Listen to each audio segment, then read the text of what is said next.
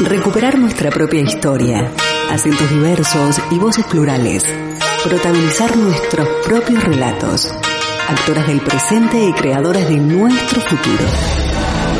Desde este momento, Emakumeak Ekinsan, Mujeres en Acción, programa de radio desarrollado por las participantes de los talleres de feminismo, comunicación desde una perspectiva de género y locución radial. Impartidos por la Asociación Camino al Barrio, gracias al apoyo de la Diputación Foral de Vizcaya.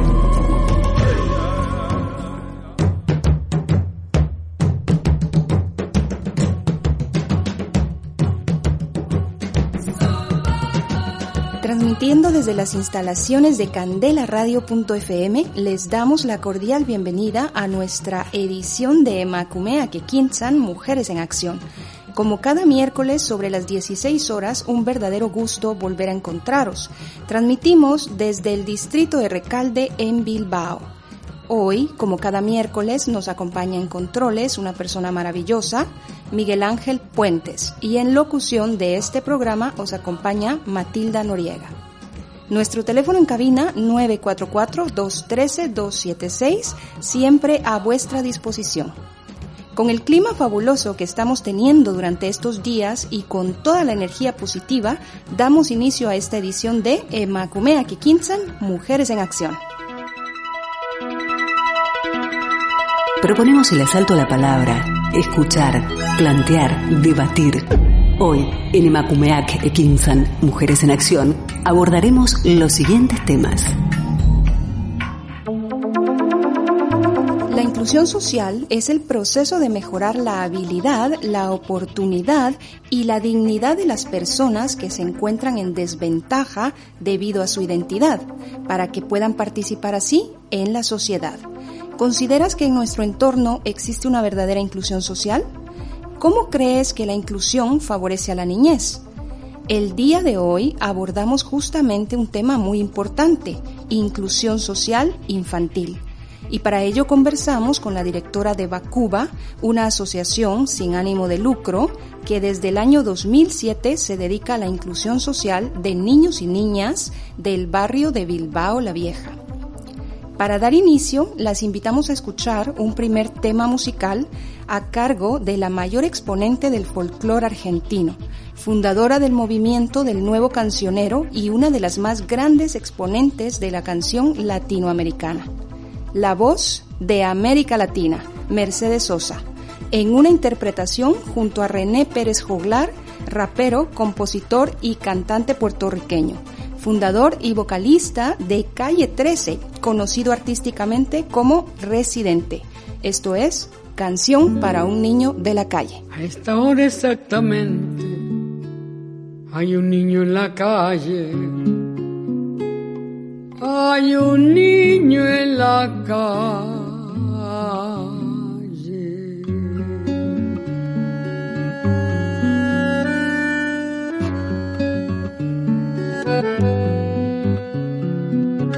Es honra de los hombres proteger lo que crece, cuidar que no haya infancia dispersa por las calles, evitar que naufrague su corazón de barco, su increíble aventura de pan y chocolate, poniéndole una estrella en el sitio del hambre.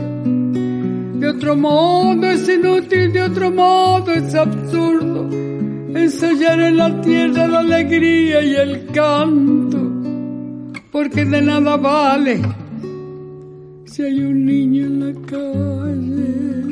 Todo lo tóxico de mi país a mí me entra por la nariz. Lavo auto, limpio zapatos, huelo pega y también huelo paco. Robo billetera, pero soy buena gente. Soy una sonrisa sin dientes, lluvia sin techo, uña con tierra. Soy lo que sobró de la guerra. Un estómago vacío, soy un golpe en la rodilla que se cura con el frío. El mejor guía turístico del arrabal por tres pesos te paseo por la capital. No necesito visa para volar por el redondel porque yo juego con aviones de papel. Arroz con piedra, fango con vino y lo que me falta me lo imagino. No debe andar el mundo con el amor descalzo, enarbolando un diario como un ala en la mano, trepándose a los trenes, canjeándonos la risa, golpeándonos el pecho con un ala cansada. No debe andar la vida recién nacida a precio. La niñez arriesgada una estrecha ganancia, porque entonces las manos son inútiles fardos y el corazón apenas una mala palabra. Cuando cae la noche duermo despierto, un ojo cerrado y el otro abierto. Por si los tigres me escupen un balazo, mi vida es como un circo pero sin payaso. Voy caminando por la zanja, haciendo malabares con cinco naranjas, pidiendo plata a todos los que pueda, en una bicicleta de una sola rueda. Soy oxígeno para este continente, soy lo que descuidó el presidente. No te asustes si tengo mal aliento, si me ves sin camisa con las tetillas al viento yo. Soy un elemento más del paisaje, los residuos de la calle son mi camuflaje, como algo que existe, que parece de mentira, algo sin vida pero que respira. Pobre del que olvidado que hay un niño en la calle, que hay millones de niños que viven en la calle y multitud de niños que crecen en la calle. Yo los veo apretando su corazón pequeño mirándonos a todos con fábula los ojos. Un relámpago tronco les cruza la mirada, porque nadie protege esa vida que crece. Y el amor se ha perdido como un niño en la calle. Oye, a esta hora exactamente hay un niño en la calle. Hay un niño en la calle.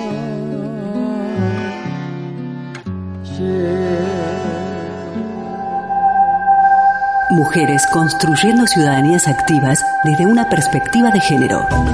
Emakumeak Ekinsan. Mujeres en Acción.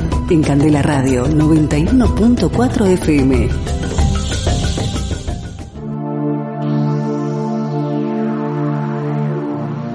Gracias por sintonizar Emakumea Kikinsan Mujeres en Acción. Después de haber escuchado nuestro primer tema musical, Canción para un niño de la calle, damos inicio a nuestra entrevista abordando el tema Inclusión Social Infantil. Para ello nos acompaña Sara, quien es directora de la Asociación Bacuba, cuyo objetivo es atender a menores de edad favoreciendo su proceso de integración y desarrollo en una sociedad y cultura de convivencia mediante actividades deportivas, lúdicas y académicas. Bienvenida Sara, gracias por aceptar compartir con nosotras esta edición de Macumea Kikinsan, Mujeres en Acción. Muchas gracias a vosotros por invitarnos a participar. Estamos encantados. Es un placer tenerte con nosotras compartiendo este programa que sin dudarlo será maravilloso.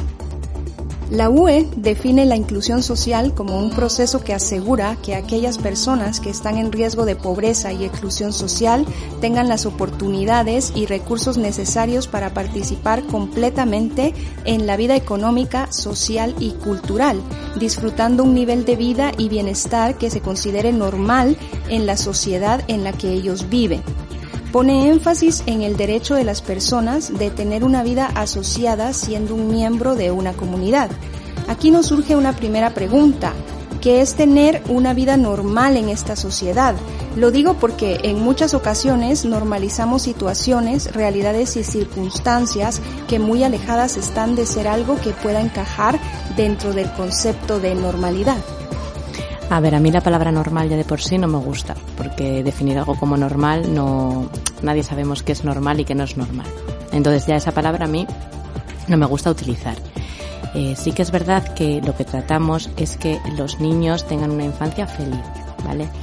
Y para ser feliz es verdad que tienes que tener una serie de cosas cubiertas, que eso eh, no lo digo yo, es una cosa que es así, ¿no? Entonces es verdad que eh, vivimos en un sitio, gracias a Dios, en Bilbao, que hay muchas oportunidades, pero las oportunidades no son iguales para todo el mundo. Entonces, bueno, lo único que tratamos es que los niños que viven en Bilbao eh, tengan oportunidades eh, de cara a futuro para poder eh, conseguir una vida feliz. normal o no, no sé, porque cada uno tendrá la vida que quiera tener. Eh, sí que es verdad que queremos que sean eh, ciudadanos eh, de Bilbao, que sean felices y para ello pues necesitan herramientas, como todos hemos necesitado, ¿no?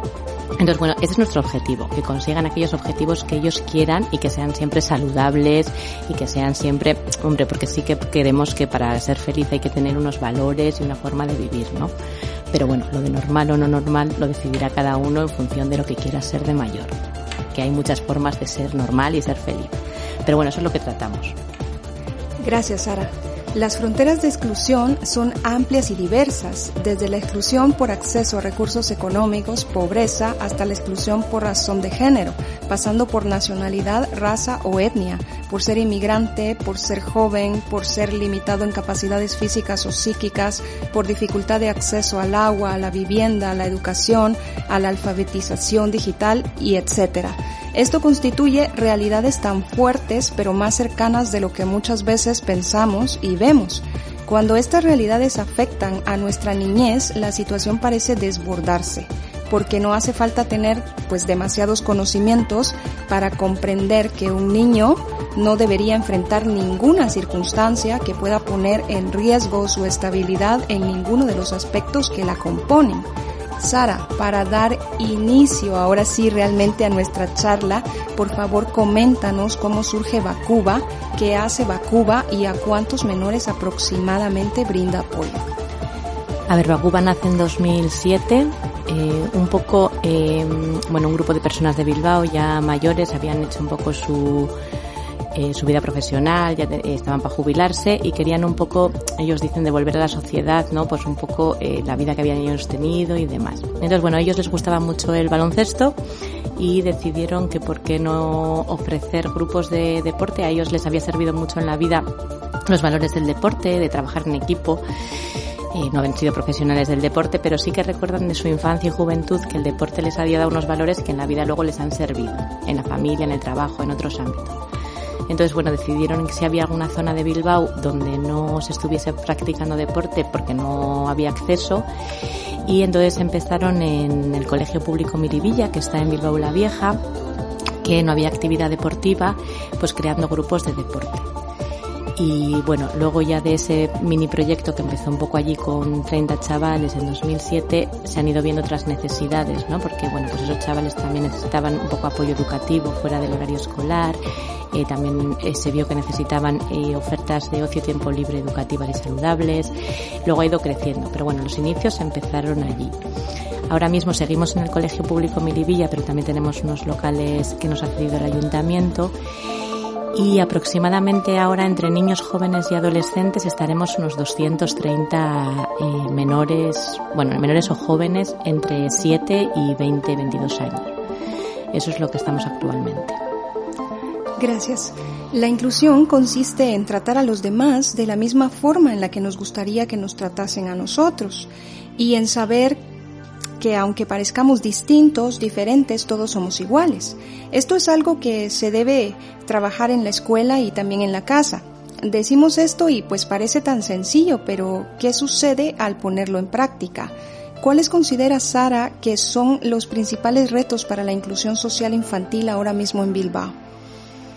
Pues mira, yo creo que mm, eh, gracias a Dios en general eh, la gente es bastante integradora y la gente le importa poco eh, de qué sitio vengas o digo en los niños, eh, cuando me refiero. Entre ellos cuando se relacionan no hay diferencias. Creo que somos los adultos los que incentivamos determinadas acciones, pero los niños en sí cuando están eh, jugando o cuando están haciendo cualquier cosa creo que de por sí no son ni racistas ni, ni ven lo distinto. Eh, sí que es verdad eh, que vivimos una sociedad que sin darnos cuenta eh, tenemos eh, actitudes, pues lo mismo que eh, muchas actitudes son machistas sin darnos cuenta, son micromachismos, pues lo mismo tenemos con el problema eh, con el racismo, ¿no? Porque tenemos cosas que no nos damos cuenta y sin querer pues somos. nada, hay que ir trabajando poco a poco. Eh, con los niños es más fácil, mucho más que con los adultos, que tenemos muchas cosas más eh, metidas en la cabeza. Pero y los niños en general, nosotros en general tenemos actitudes muy positivas. Ellos, nosotros tenemos gente de todos los sitios y todos juegan juntos, hacen deporte. A ver, hay conflictos siempre, pero cualquier gente que mezcle grupos de niños siempre hay conflictos por me ha colado, esta es mi fila, yo quiero tenía este balón, pero son cosas normales de niños, no. Entonces bueno, es trabajar con ellos en el día a día y creo que al final, eh, yo por la experiencia que tengo de trabajar con gente de tantos sitios diferentes, es una gozada, es un privilegio. A mí la gente que no, no se mezcla, no conoce gente, me da pena, porque la verdad que es súper enriquecedor. Muchos niños y niñas en todo el mundo están expuestos a distintas formas de explotación, abuso, violencia o exclusión y necesitan protección. ¿Cuáles son para ti los principales abusos que podemos nombrar y debemos visibilizar ahora mismo dentro de la sociedad en la que habitamos?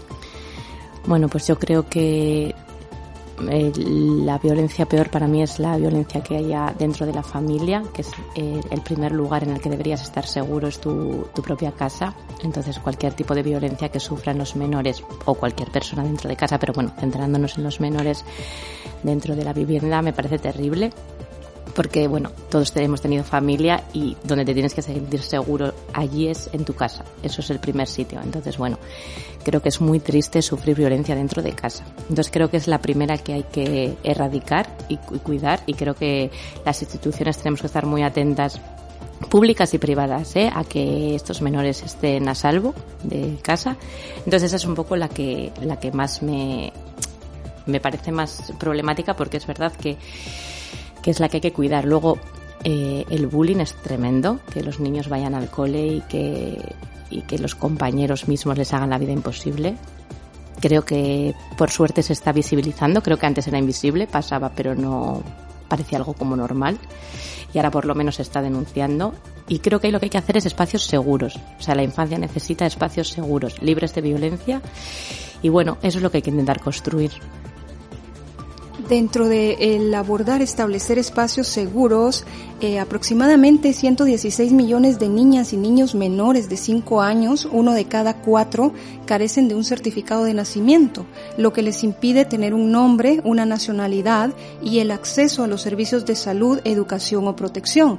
En el mundo también hay 30 millones de niños y niñas que viven lejos de sus hogares aproximadamente por haberse visto obligados a algún desplazamiento. Hay múltiples razones para emprender estos viajes voluntarios o involuntarios, escapar de la pobreza, la inseguridad, la falta de oportunidades laborales, la búsqueda de una educación o evitar un matrimonio precoz, son algunas de ellas. ¿Qué sucede con los niños y niñas que enfrentan procesos migratorios solos? ¿Qué tipo de acompañamiento es el que debería brindárseles? ¿Y cuál es el que normalmente, para utilizar la palabra normal, se les brinda? A ver, eh, la verdad es que vivimos en un mundo eh, donde cuidamos muy poco a la infancia. En la mitad del mundo eh, se da muy poca importancia a, entre todos, eh, preocuparnos de que toda la infancia sea respetada. Y no es así. Ahora mismo eh, hay niños trabajando, niños explotados, niños sin hogar, niños refugiados, niños que tienen que emigrar. Es tremendo. Nadie se hace responsable. Es, parece que es una pelota que va y viene, viene y va, pero nadie eh, pone unos límites claros eh, a estos temas. Eso es un tema que se tiene que legislar claramente porque hacemos mucho eco de los derechos del niño y de la infancia, pero es verdad que luego las leyes no están acordes a esos derechos.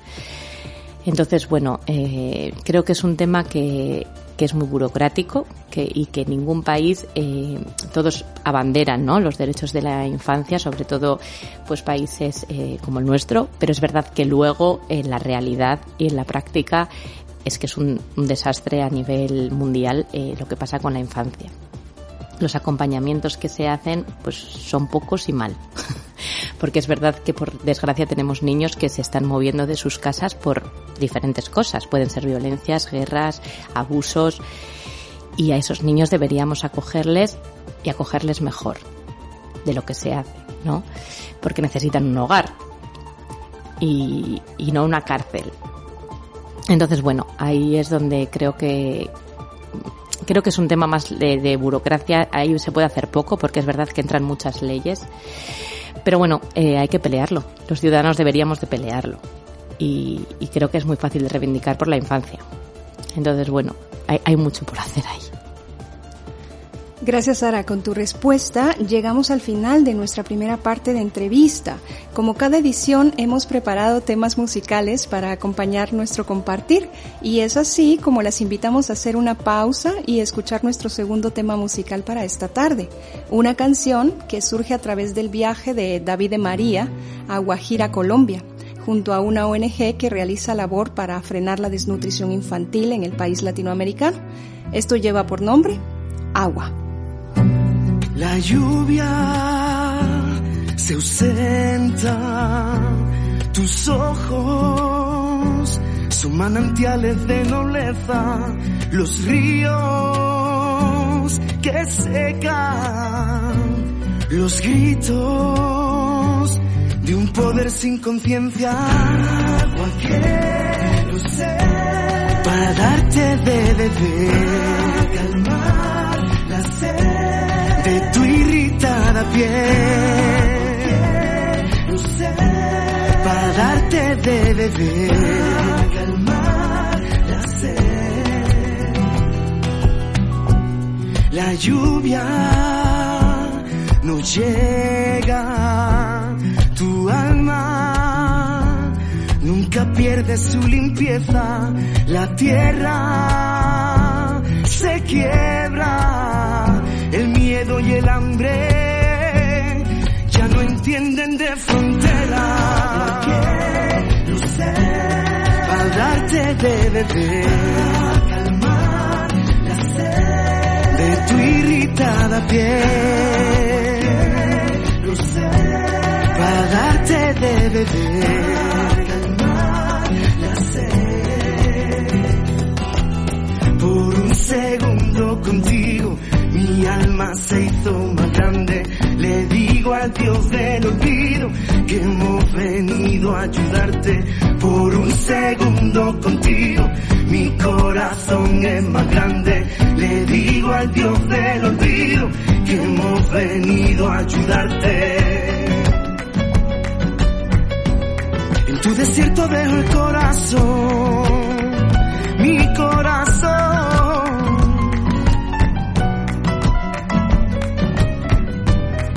tu desierto dejo el corazón,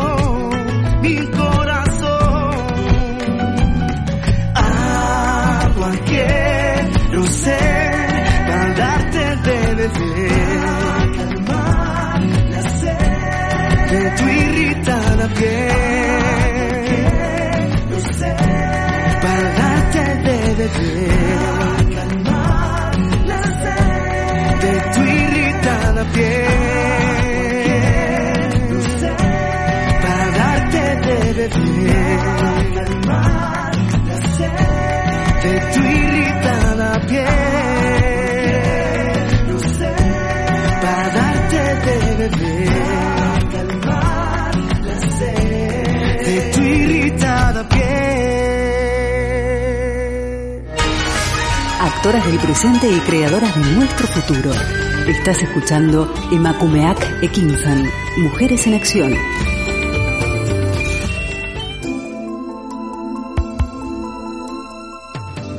Estamos de vuelta en Emakume Kintsan Mujeres en Acción para continuar con nuestro compartir esta tarde a través de candelaradio.fm.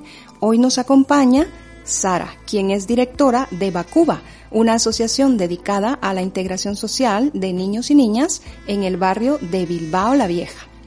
Ser niño no debería suponer un desafío, pero las cifras dicen otra cosa. Cada día millones de menores conviven con la pobreza, la violencia y la falta de oportunidades.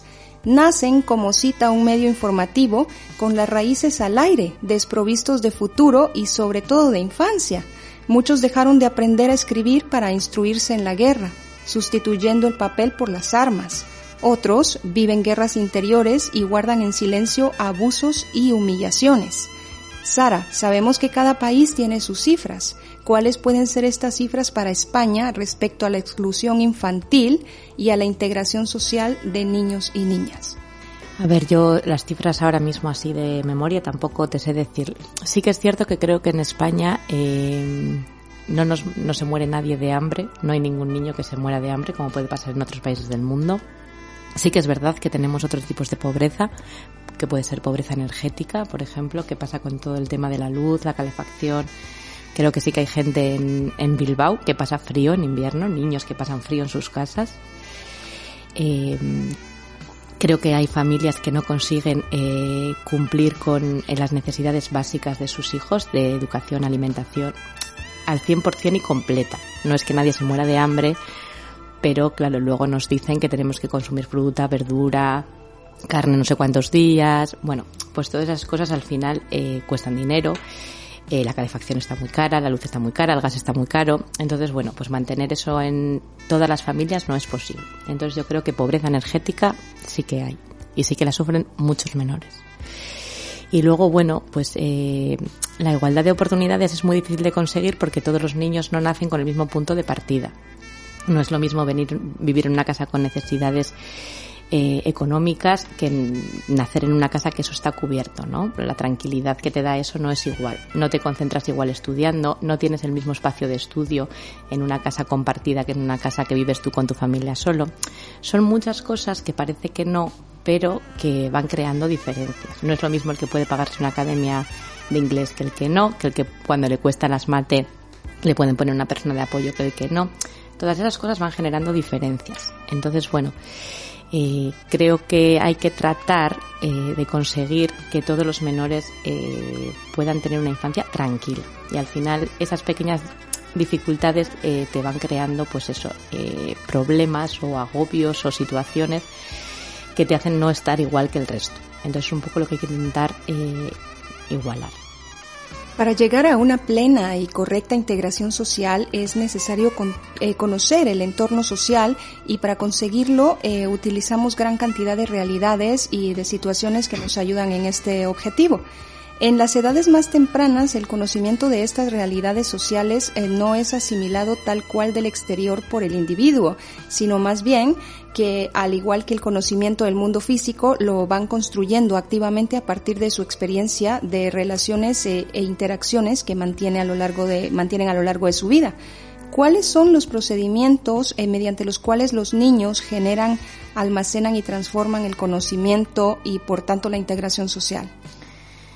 Eh, bueno, lo primero que yo creo que es importante tener eh, una buena base emocional. Quiero decir, tienes que haberte sentido querido, tienes que haber estado en un entorno seguro, que te sientas valorado y querido. Creo que eso es fundamental para la seguridad del niño.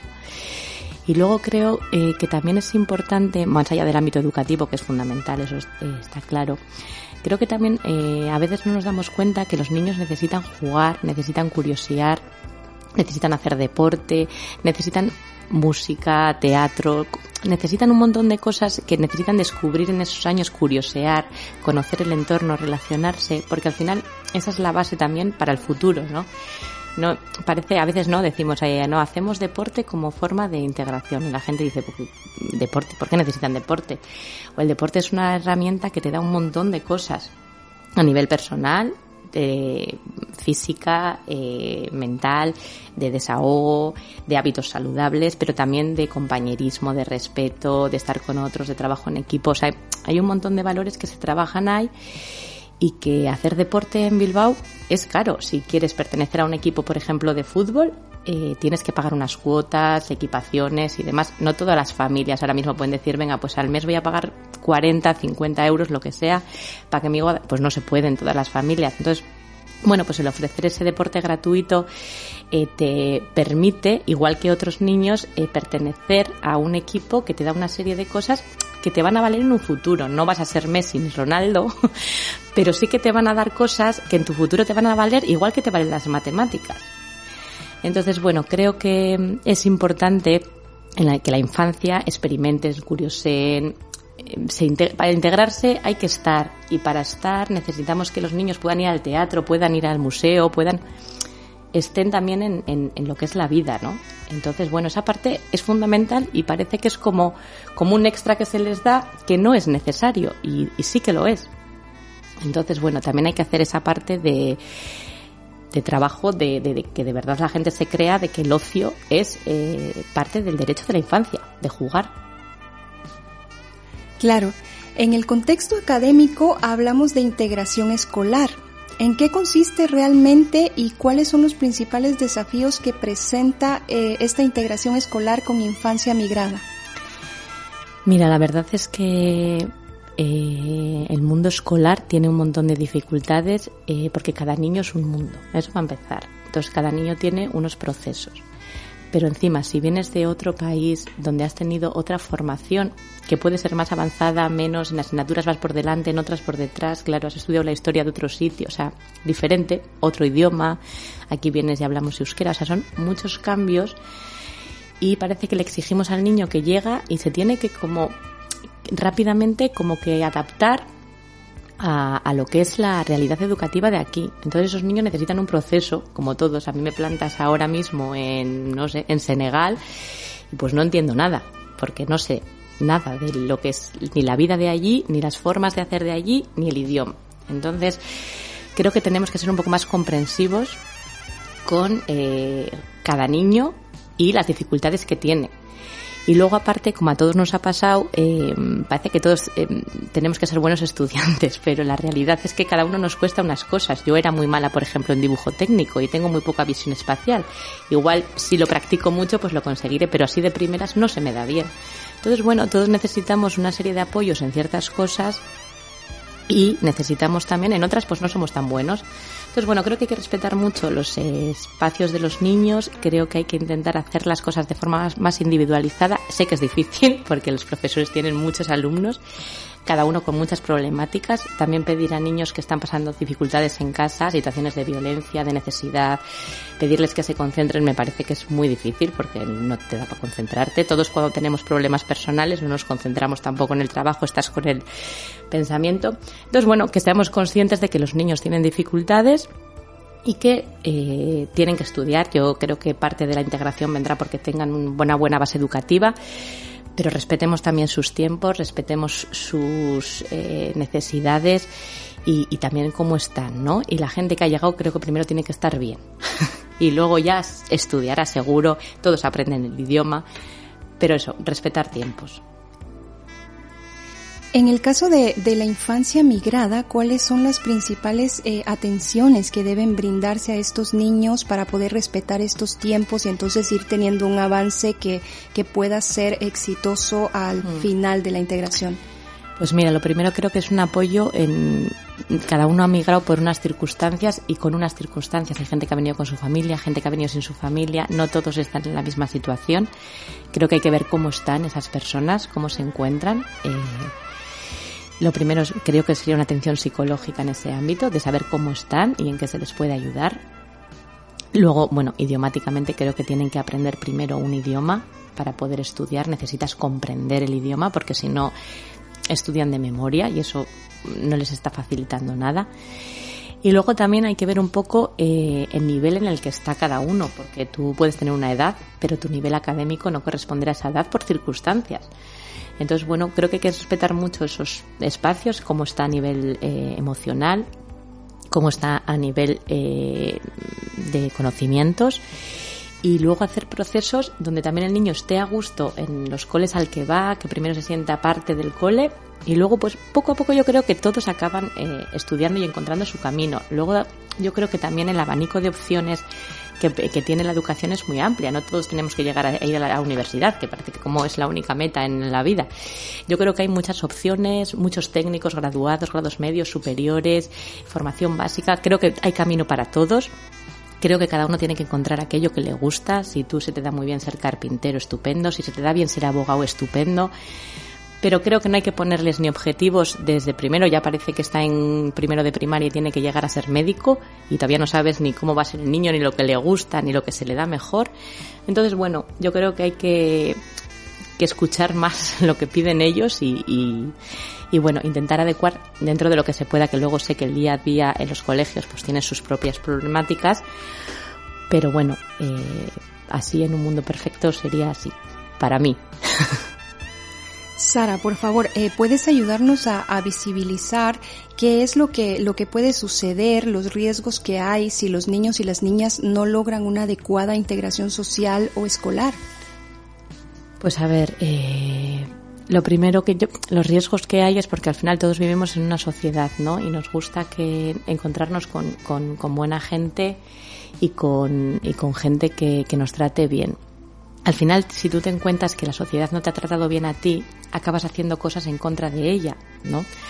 Entonces, ¿qué pasa? Que tenemos a gente que no encuentra su lugar y que hace, pues, vandalismo, robar, eh, molestar al de al lado. O sea, entonces al final no nos, no nos viene bien a nadie, ni a nosotros, ni a ellos. Ellos no están felices, nosotros tampoco, porque te roban el móvil por la calle, genera más racismo encima, porque siempre han robado los mismos. Entonces, creo que al final eh, el tema de trabajar porque la gente que llega eh, se integre y sea feliz y sea parte activa de, la ciudadanía, es una cosa que les viene bien a ellos, nos viene bien a nosotros, nosotros aprendemos de ellos, ellos de nosotros, todos somos más felices y podemos eh, estar en el día a día todos mejor. Entonces, si al final no consigues eso, porque tampoco te hemos ayudado seguramente a ello, porque también hay muchas dificultades, yo les entiendo algunos, lo han intentado y hay muchos problemas por el camino, no tienes dinero, no tienes comida, te han tratado mal, entonces al final acabas en una rueda que no beneficia a nadie. Yo intentemos tratarnos bien entre todos, intentemos ayudar al que tengamos cerquita, cada uno en su barrio, en su vecindario, en su calle, y yo creo que entre todos salir adelante y ser un poquito mejores para entre todos ser más felices. Y yo creo que al final, cuando te tratan bien, estás más a gusto. Todos estamos más a gusto. Entonces, bueno, es difícil. Pero el mundo no es perfecto. ¿Puedes decirnos, Sara, eh, de qué manera se puede contactar con eh, Bakuba y cuáles son los principales servicios, recordarnos cuáles son los principales servicios que, ofrecéis para la infancia? Bueno, pues nosotros ahora mismo eh, hacemos todas las actividades gratuitas para los menores del barrio. Estamos haciendo temas de apoyo escolar y seguimiento académico de los menores. Hacemos deporte, que hacemos fútbol y baloncesto. hacemos también ocio y tiempo libre, educativo y luego les ayudamos un poco con un servicio de orientación eh, académica para que cada uno pueda encontrar un poco su, su camino. Eh, nosotros nada, en la web si nos buscas vacua.org eh, tenemos teléfonos y dirección. Cualquier persona que le apetezca también participar como voluntario en actividades y compartir un rato con los chavales será bienvenido. Creo que es una experiencia muy bonita porque al final todo el mundo podemos aportar algo y, nada, que cualquiera que, quiera interesarse, pues que nos puede llamar o venir a visitarnos y que estaremos encantados de atenderles. Gracias, Sara. Es de esta manera como llegamos al final de nuestro segundo bloque de entrevista. La verdad es que jamás queremos irnos y jamás queremos llegar al final, pues existen una diversidad de realidades y circunstancias que nos apetecería continuar visibilizando respecto al tema, pues consideramos son de, mucha importancia. Sin embargo, el tiempo del programa pues está a punto de llegar a su fin.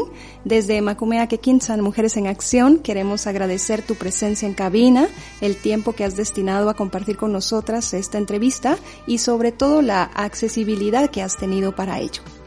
Nada, muchas gracias a vosotros por invitarnos y nada, ya de último que entre todos hagamos que la infancia sea un poco más feliz en, en nuestro entorno. Gracias, Sara. A nuestras queridas mujeres en acción que siempre nos sintonizan, daros las gracias por escucharnos, deciros que este y todos nuestros programas los podéis encontrar también en las siguientes plataformas, Evox, iTunes, Google Podcast y Spotify. Es siempre agradable compartir con vosotras. Para despedirnos escucharemos un tercer tema musical que hemos preparado para esta tarde. La figura de Víctor Jara es referente internacional de la canción protesta, aunque él nunca se sintiera del todo identificado con esa definición. Fue uno de los más emblemáticos del movimiento músico social llamado Nueva Canción Chilena y uno de los pilares en la música latinoamericana. Tras el golpe de Estado que derrocó al gobierno de Salvador Allende el 11 de septiembre de 1973, Jara fue detenido el día siguiente por las Fuerzas Armadas de la dictadura militar recién establecida, debido a su militancia en el Partido Comunista de Chile. Fue torturado cortando sus dedos y su lengua para que no pudiese tocar su guitarra o cantar mientras le propiciaban insultos. Tras cuatro días fue asesinado con más de 40 disparos en el antiguo Estadio Chile, hoy Estadio Víctor Jara. De la composición de Víctor Jara para despedir esta tarde en voz de Anna T. escuchamos Luchín. Hasta la próxima.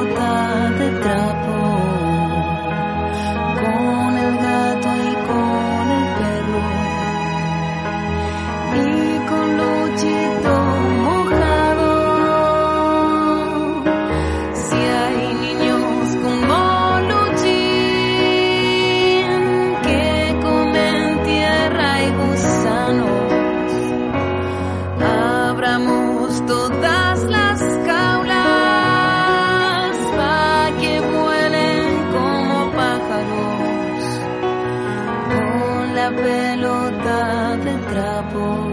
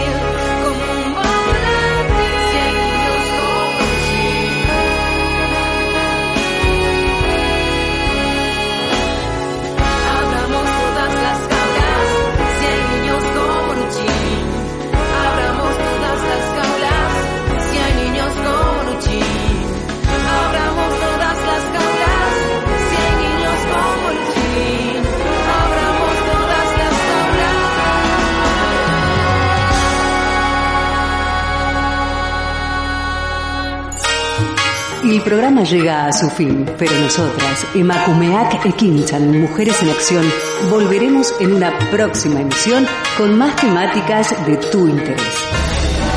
Aquí, en candelaradio.fm.